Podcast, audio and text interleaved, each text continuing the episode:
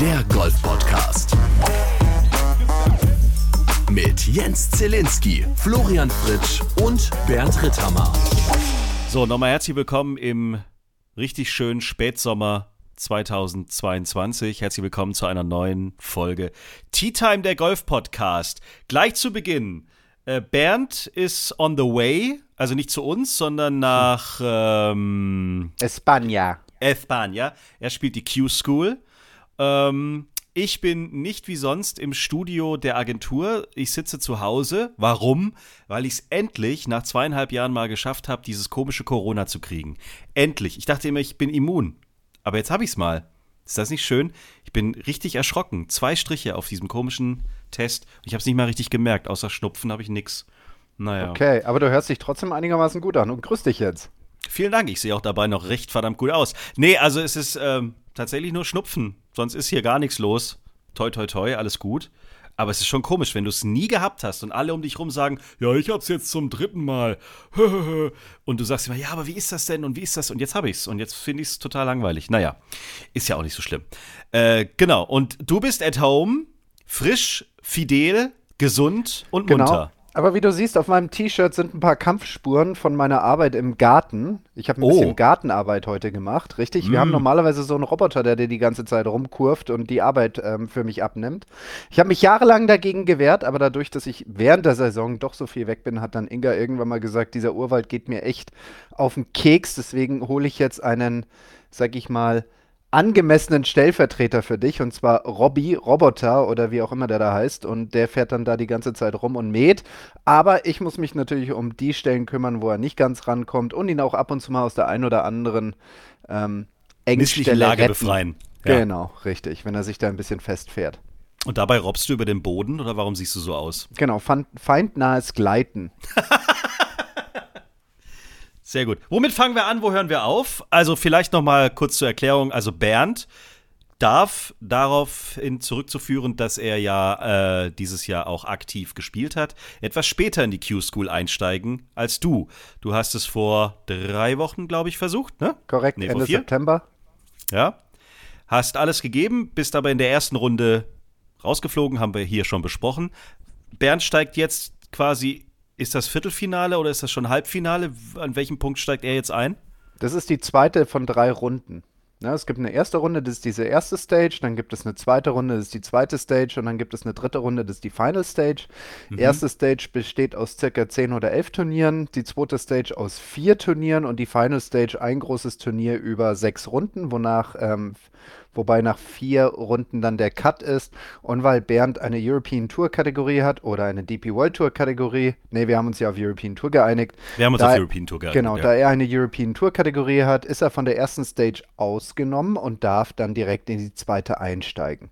Jetzt, nach Ende der Saison, gibt es natürlich auch noch ein paar Spieler, da werden wir vielleicht dann nachher nochmal drauf zu sprechen kommen, die noch nicht ihre Spielberechtigung für nächstes Jahr, sage ich mal, gesichert haben, aber aufgrund ihrer Ranglistenposition der aktuell finalen oder vorläufig finalen ähm, Rangliste außerhalb der Top 60 ähm, können diese Spieler direkt in die Finalstage einziehen. Kommen wir gleich dazu, aber das bringt uns eigentlich gleich wie mit einer großen Rutsche aufs letzte große Turnier der European Tour. In Portugal wurde gespielt und hei, hei, hei. Also, Gespielt oder auseinandergenommen? Ich würde mal sagen, wurde- auseinander, auseinandergenommen, oder? also wenn du mit minus 30 gewinnst, Alter, Das ist schon eine An Ansage, oder? Alter, Alter. Und das ist jetzt nicht netto. Das ist brutto, ne? Minus 30 an vier Tagen insgesamt. Ähm, ja, Respekt. Hast du das auch schon mal geschafft? Nee, habe ich tatsächlich nicht geschafft. Das Beste, was ich geschafft habe, war, lass mich lügen, minus 15 nach drei Runden. Wobei ich da aber vier über nach den ersten neun lag. Also ich habe dann so auf den letzten 40 Loch, 45 Loch, ähm, knapp 20 unter oder 19 untergespielt. Das habe ich geschafft. Ähm, oder auch die eine oder andere tiefe Runde. Aber minus 30 nach vier Runden, das äh, stand bei mir nur nicht so häufig hinterm Namen. Jordan Smith aus England. Gestern Hat er sich verdient, hat er sich verdient. Der, der hat diese Saison schon so gut übergespielt. Am Finaltag eine lupenreine Minus 8. Eine Lupe, da war gar nichts. Das ist total unaufgeregt, Tag. oder? Das ist so wie, ja, Mai, dann gehe ich da halt 18 Loch spielen, hier und da fällt halt mal ein Putt oder sonst irgendetwas und dann am Ende, ja, mein Gott, dann danke an die Greenkeeper, danke an die Gastronomie, habt ihr super gemacht, tolle Organisation, so und jetzt trinken wir alle in Sangria oder was auch immer die da im Süden von Portugal in der Algarve trinken und dann geh mal wieder heim, gell? Also ich meine, der zweite, Gavin Green, auch gut mit minus 27, ähm, aber minus 30 das ist mal richtig konsequent durchgezogen. Aber aus deutscher Sicht muss man wirklich mal sagen, Hurley Long, Fünfter und dann auch Fünfter, Sebastian Heisele, der am Samstag als Dritter ins Clubhaus kam und dann ist es ja immer so, dass die European Tour mit dem Fernsehteam dasteht und wer gut spielt, wird halt auch mal interviewt. So. Und dann äh, wurde er über seine Runde gefragt, wie war es denn? Dann hat Sebastian ganz konsequent und wie man ihn kennt, professionell geantwortet und wie er denn jetzt mit morgen umgeht, weil wenn er morgen gewinnt, dann hat er ja quasi die Tourkarte fürs nächste Jahr im Sack. Und daraufhin sagt er einem völlig verdutzten Journalisten ins Gesicht, naja, ist eigentlich scheißegal, ob ich morgen gewinne oder nicht oder ob ich eine Tourkarte kriege oder nicht. Morgen ist mein letzter Arbeitstag hier. Ich gehe in Rente. Auf Wiedersehen. Und dann flossen aber auch bei Sebastian so richtig schön die Tränen. Da hat es ihn richtig erwischt. Da kamen dann die Emotionen hoch. Aber wie geil, oder? Letztes Turnier der Karriere und dann nochmal richtig einen raushauen. Wie fandst du's? Ich fand es total geil und ich finde, es ist schön.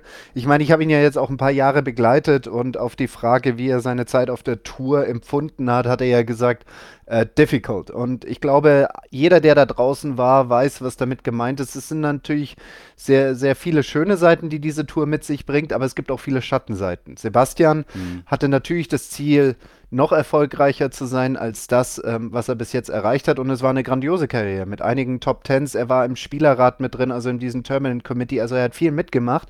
Aber am Ende ist es natürlich nicht die Karriere, die wir uns alle irgendwo gewünscht haben. Damit, äh, da meine ich mich mit einbegriffen, ich in meiner Karriere, sondern du wirst da schon über mehrere Jahrzehnte konstant sein, wie das einige Spieler schaffen und mhm. vielleicht auch den ein oder anderen Sieg. Und das ist ihm verwehrt geblieben, musste öfters zurück in die Q-School und hat natürlich dadurch auch Tiefen mitgemacht, die man halt eben auf der Tour auf diesem hohen Niveau mitmacht, eben ähm, erlebt und deswegen war es für ihn difficult. Und aber das macht auch wiederum die schönen Seiten halt einfach so schön.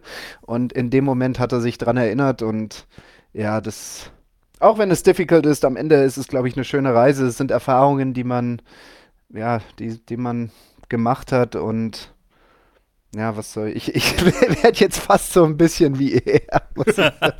die, die einen, niemand, niemand wieder ähm, nehmen kann. Man hat da mit, mit Menschen zusammen, mit, mit seinem Caddy zusammen Momente erlebt da draußen unter immensen Druck vor der gesamten Öffentlichkeit Leistungen bringen zu müssen und das auch geschafft. Und ähm, das, das geht einem einfach in diesem Moment durch den Kopf.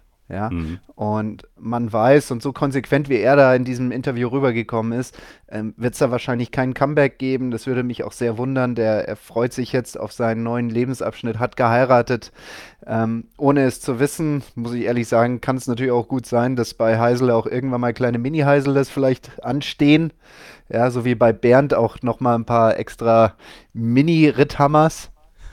Und ähm, dann das ist natürlich so, als würde man so einkaufen gehen. Ja, schon, oder? Zwei so, Mini Heiseles und nehme ich, weil ich gerade da bin, noch zwei Mini Ritthammers mit. ja, genau, Sie in, können Sie in eine Tüte packen. Ich, ich nehme es im Combo-Pack, ne? Ja.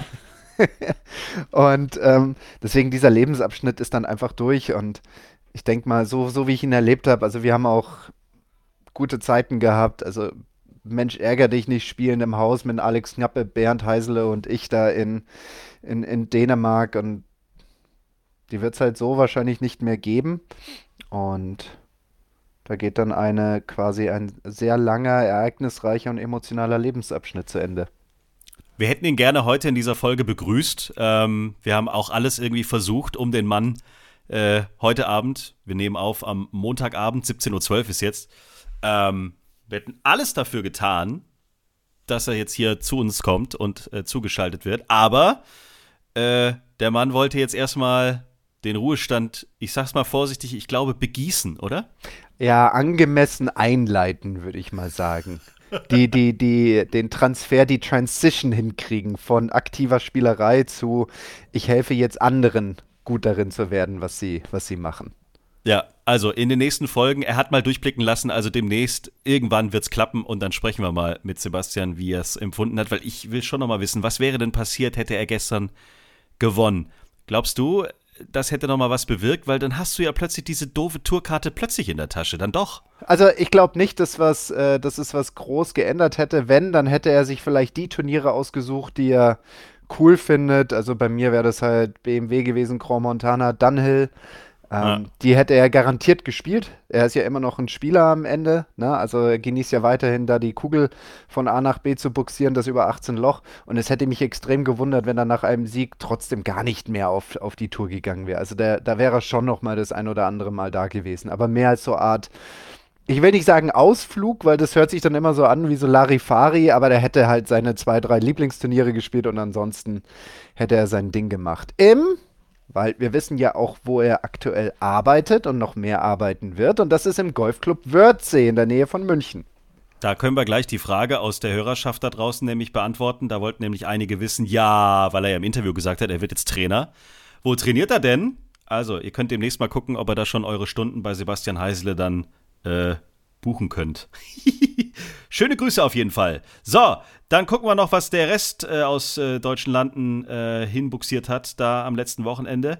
Marcel Schneider, das äh, laufende Kraftwerk, ich weiß auch nicht, da passiert irgendwie gar nichts. Das ist eine Konstanz, die ist unglaublich dieses Jahr. Geteilter Achter, unser Lucky aus äh, Österreich teilt sich den 34. mit unserem Nikolai von Dellingshausen mit einer minus 12. Marcel Siem geteilter 43. und Yannick Paul, geteilter 63. Alle waren im Cut. Das gibt's ja auch selten. Das hat mich sehr gefreut. Also jetzt sehen wir irgendwie routinemäßig die Dachfahren oben, oder? Also bei Absolut. den einzelnen Turnieren. Also das hat sich ja inzwischen schon so ein bisschen etabliert in diesem Jahr und zwar auf beiden Touren, auf der DP World Tour genauso wie auf der Challenge Tour. Und das sieht man ja dann natürlich auch im Vorläuf, in der vorläufigen Engdrangliste nach den Portugal Masters. Und zwar haben wir ja aktuell auf dem 20. Yannick Paul, auf dem 22. Hurley Long. Bisschen weiter dahinter, aber mit seinem ersten Saison sieht Maximilian Kiefer auf dem 43. 47 der Schwabe Marcel Schneider.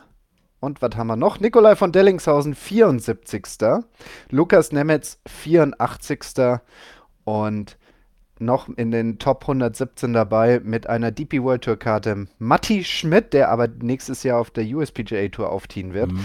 Knapp verfehlt die volle Spielberechtigung für nächstes Jahr. Marcel Siem auf dem aktuell 132. Platz. So, das heißt, auch für den bleibt dann am Ende nur die Q-School, um die volle Tourkarte zu kriegen, ne? Das ist korrekt, ja. Okay. Drücken wir die Daumen. So, European Tour in the books. Haken dran. Weiter geht's. Es gab auch rund um die Lift-Tour wieder ein bisschen Spaß in dieser Woche. Also nicht nur, dass die gespielt haben, das ist jetzt mal erstmal völlig egal. Da gab es wieder ganz viel Geld für ganz viele tolle Jungs.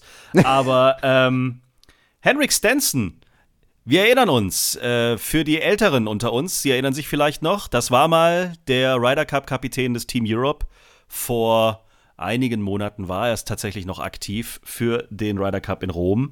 Mittlerweile ist das alles Geschichte, weil der Mann dann zur Liv übergelaufen ist. Und es gab immer Gerüchte, dass er dieses Amt Ryder Cup-Kapitän Europa eigentlich nur angenommen hat, um dann, strategisch gedacht, gegenüber der Lift-Tour noch mehr Asse im Ärmel zu haben, um vielleicht, was so die Ablösesumme angeht, ein bisschen besser verhandeln zu können.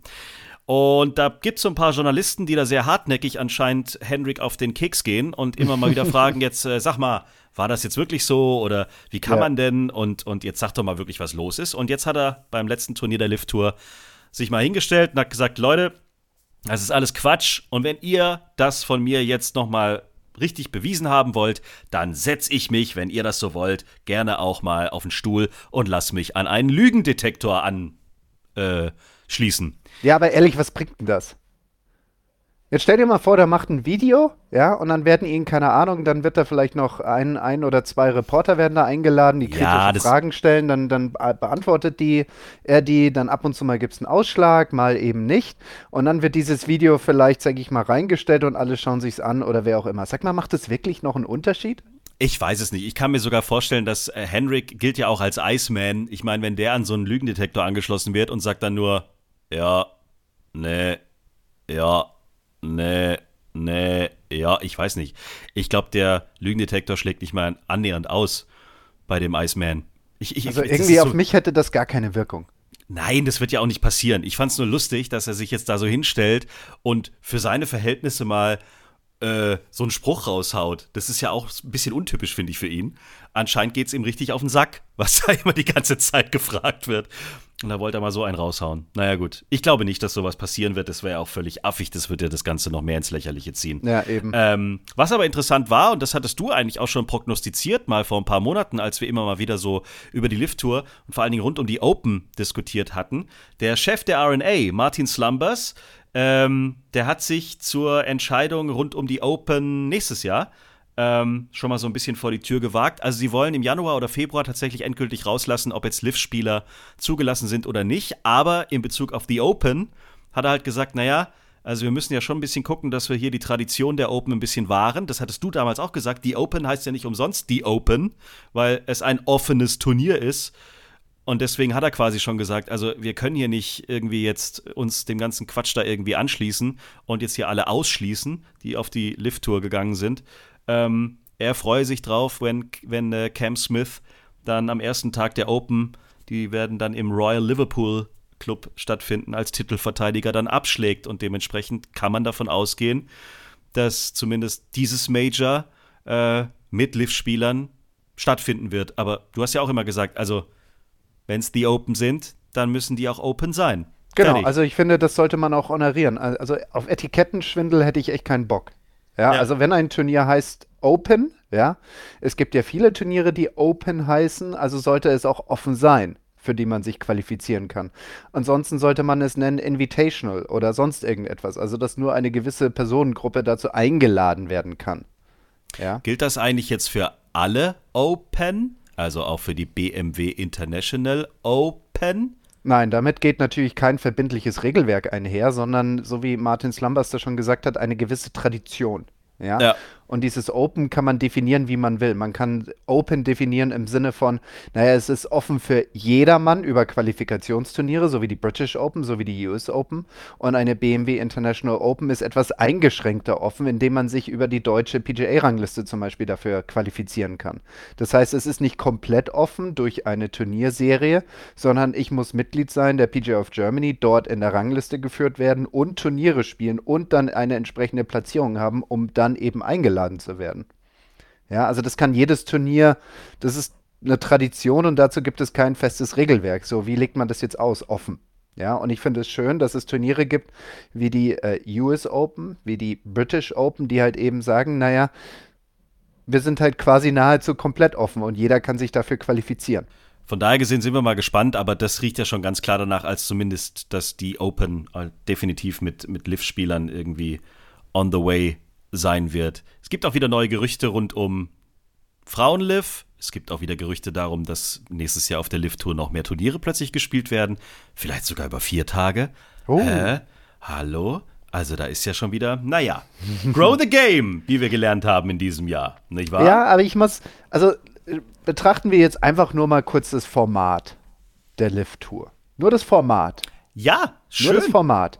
Und ich finde es echt cool, dass es jetzt so etwas gibt wie kleine Mannschaftswettbewerbe gegeneinander. Das erinnert doch so ein bisschen wie an den Davis Cup in, beim, beim Tennis.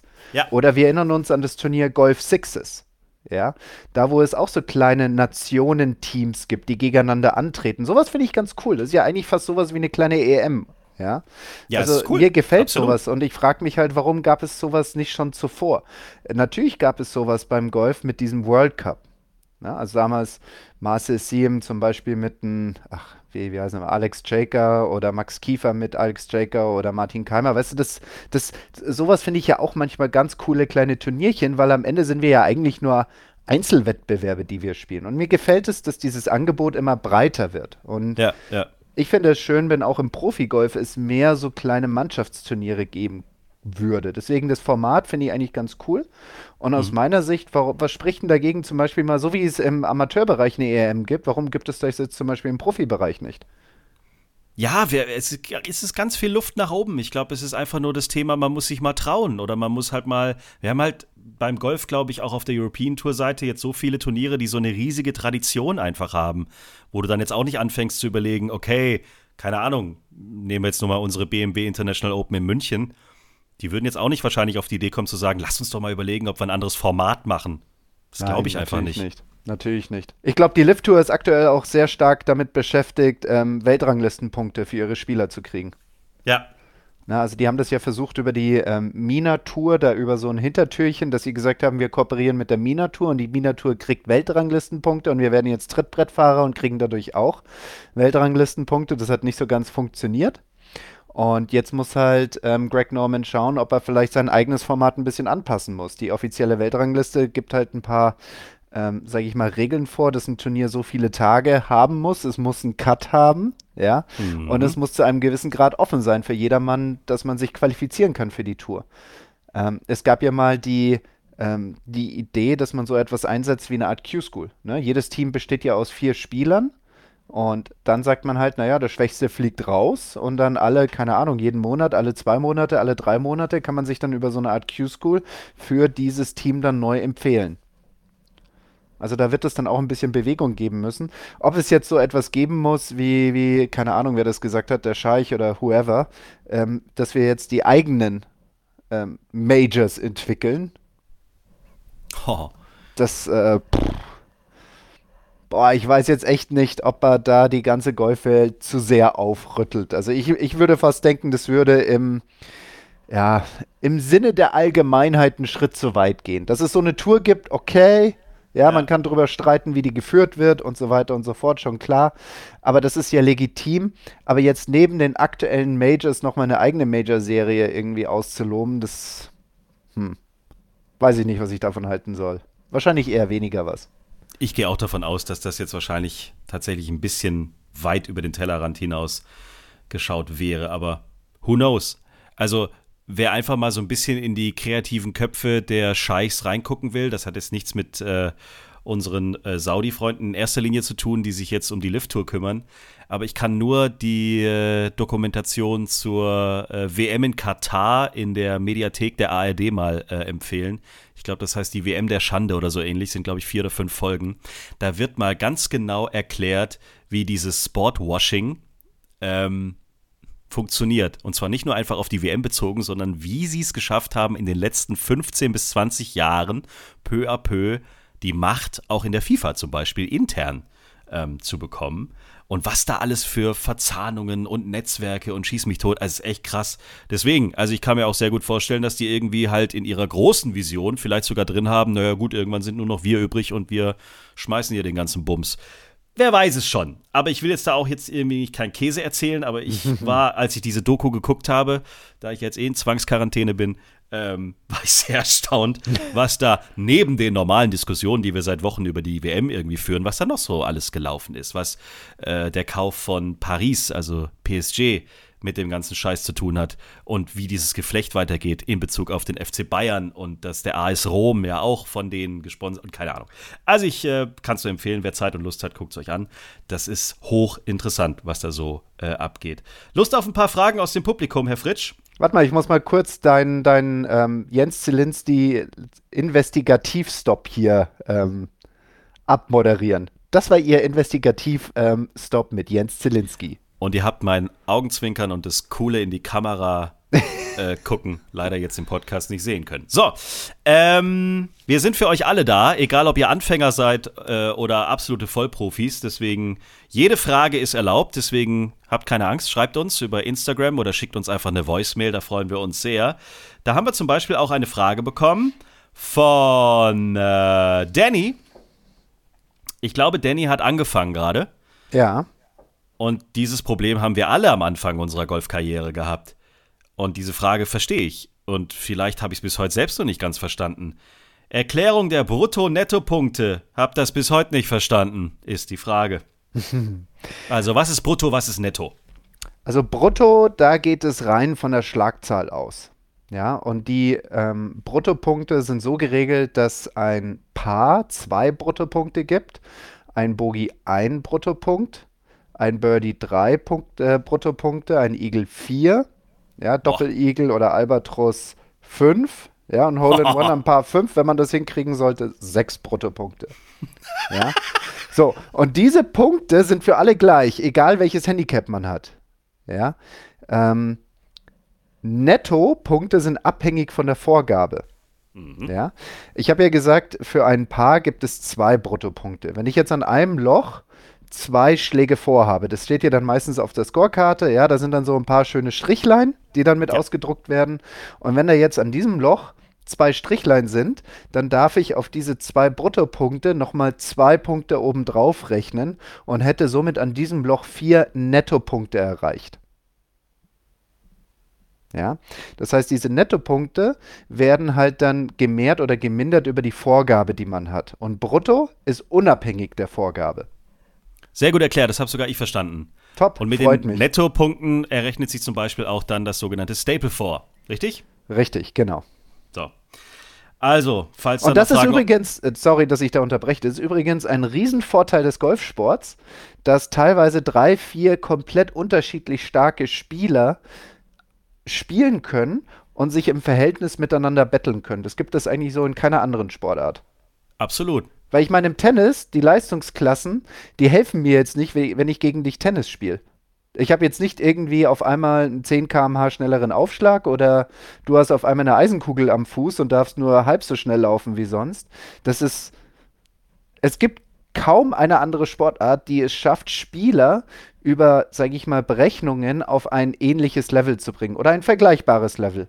Thomas hat uns geschrieben, ob wir mal diese einzelnen, aber alle werden wir nicht schaffen, aber hm. warum gibt es so viele unterschiedliche Kategorien auf der European Tour? Ja, das hat so ein bisschen mit dem Leistungsprinzip zu tun, indem es halt viele unterschiedliche Erfolge gibt, die man halt im Rahmen eines Jahres oder einer Karriere erringen kann. Seien es jetzt Weltranglistenpunkte, sei es jetzt Preisgeld, sei es jetzt eine gewisse Platzierung, Sieg eines Turniers, vor allem unterschiedlicher Turniere, sollte quasi der Sieg der PGA BMW PGA Championship in Wentworth gleichgesetzt werden mit einem kleineren Turnier oder sollte das gleichwertig sein? Und dann je nachdem, was jemand erreicht hat, gibt es halt eine unterschiedliche Kategorie. Damit reingerechnet werden natürlich auch ähm, die Weltrangliste, wobei das jetzt keine Kategorie ist, die ich kriege für ein gesamtes Jahr, sondern mhm. so eine Kategorie, Weltranglistenkategorie, wäre nur anwendbar, solange ich eine Position innerhalb dieser Top 50 Weltrangliste halte. Ja? ja.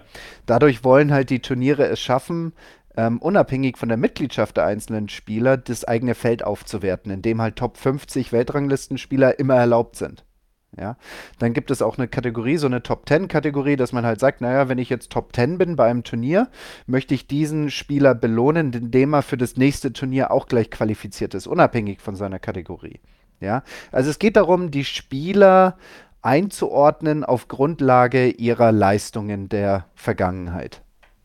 Blickt da wirklich jeder Spieler auch durch oder gibt es so Situationen, nein, dass du am nein. letzten es Spieltag. ey, ich sag dir eins, die krasseste Kategorie, die ich je erlebt habe, die wurde zugeschnitten von der Challenge Tour auf Nick Doherty, nachdem er seine Karte verloren hat 2011. Das war 2012 der, der Challenge Tour. Jetzt halte ich fest, Kategorie 9a, ja.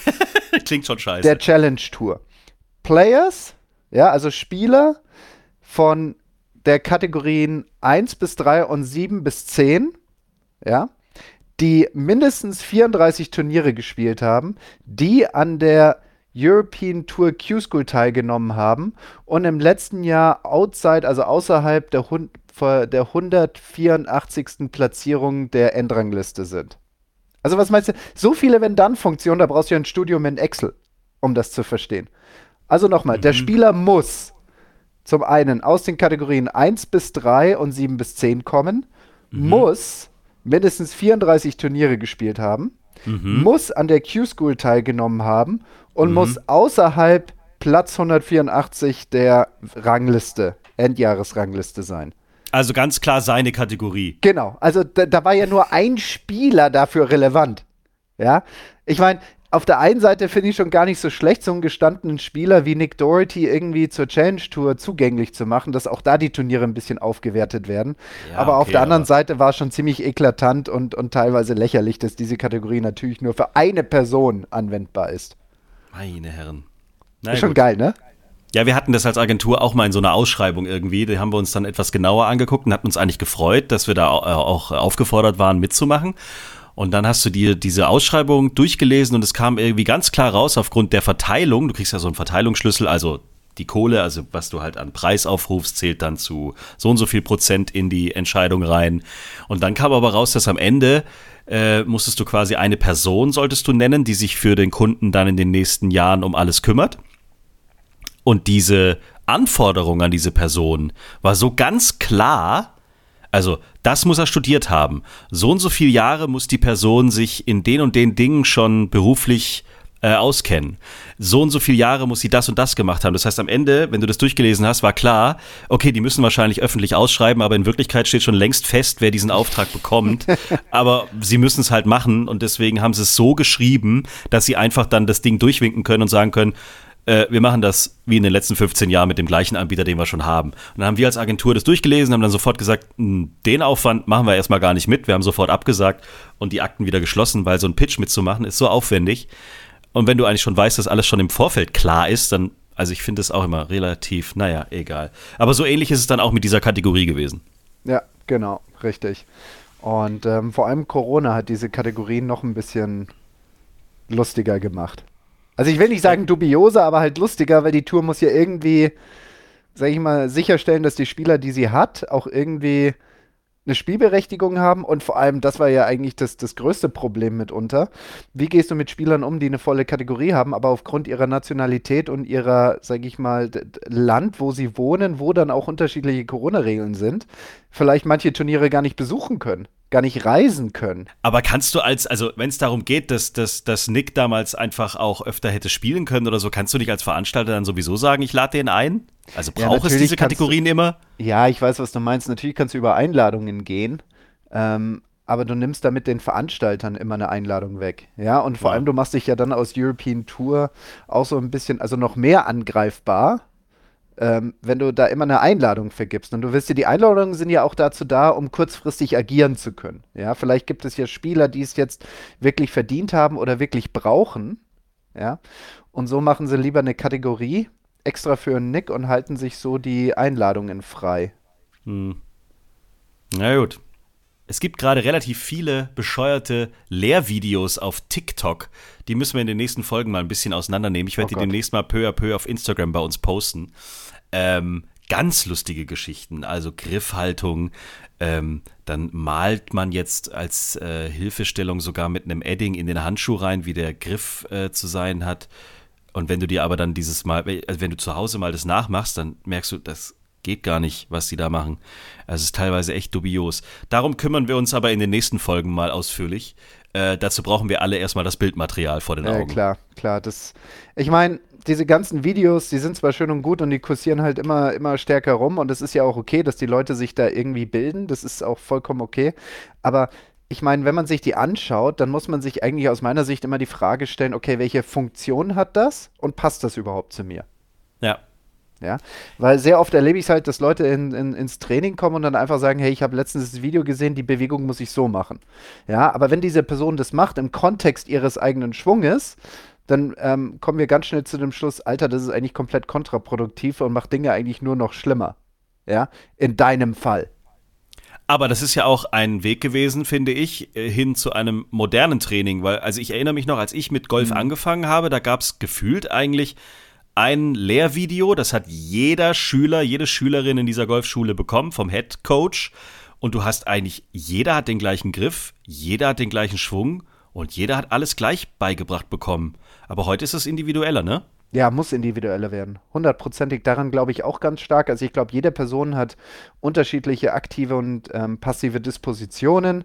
Das hört sich jetzt wieder total kompliziert an. Also passive Disposition wäre zum Beispiel, wie groß bist du? Wie lang sind deine Arme im Verhältnis zu deiner Körpergröße? Wie weit sind deine Hände weg vom Boden und so weiter und so fort. Also die ganze, wa was bringst du mit? Ja. Mhm. Und aktive Disposition ist, wie bewegst du dich? Und je nachdem, was, was du halt mitbringst, aktiv sowie passiv, brauchst du halt vielleicht einen anderen Schwung. Vielleicht bist du ja eher, wenn du jetzt jemand bist, der gerne jahrelang gesprungen ist, du bist halt gerne so ein Trampolinspringer und nutzt eher Vertikalkräfte, jo, dann muss ich eher einen Schwung mit dir basteln, der auf Vertikalkräften basiert. Da brauche ich nicht mit dir irgendwie zu rutschen oder zu drehen, sondern hauptsächlich eher deine Vertikalkräfte an, ähm, anzapfen als Hauptkraftquelle. Und dann muss ich halt einen Ball Schwung entsprechend dazu bauen. Und wir müssen lernen, damit umzugehen, weil jeder Schwung hat seine Vor- und Nachteile. Und ähm, ich glaube, in diese Richtung wird es gehen, muss es gehen. Und am Ende ist es ja auch die Basis unseres ganzen ähm, Analysekonzeptes, die wir bei der PGA of Germany, das wir bei der PGA of Germany haben, BISC. Ja, die Grundlage des Ballfluges ist der Treffmoment. Die Grundlage des Treffmoments ist die Bewegung des Schlägers im Raum. Und der Schläger im Raum kann sich nur so bewegen, wie der Körper sich bewegt. Ja?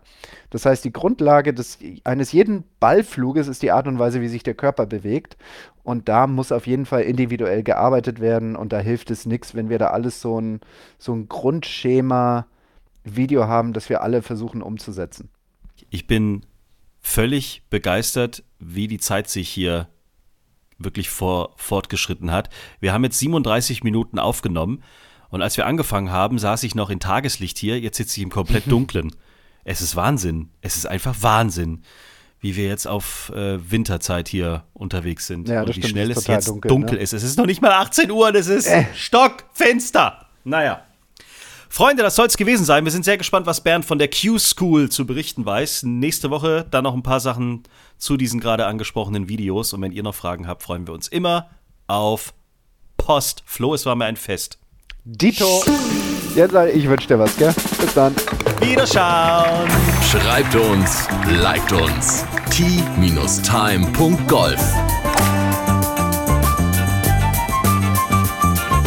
Tea Time, der Golf-Podcast. Auch auf Facebook und Instagram. Tea Time. Tea Time ist eine Produktion von Pot Ever. Infos und noch mehr spannende Podcasts gibt's auf potever.de.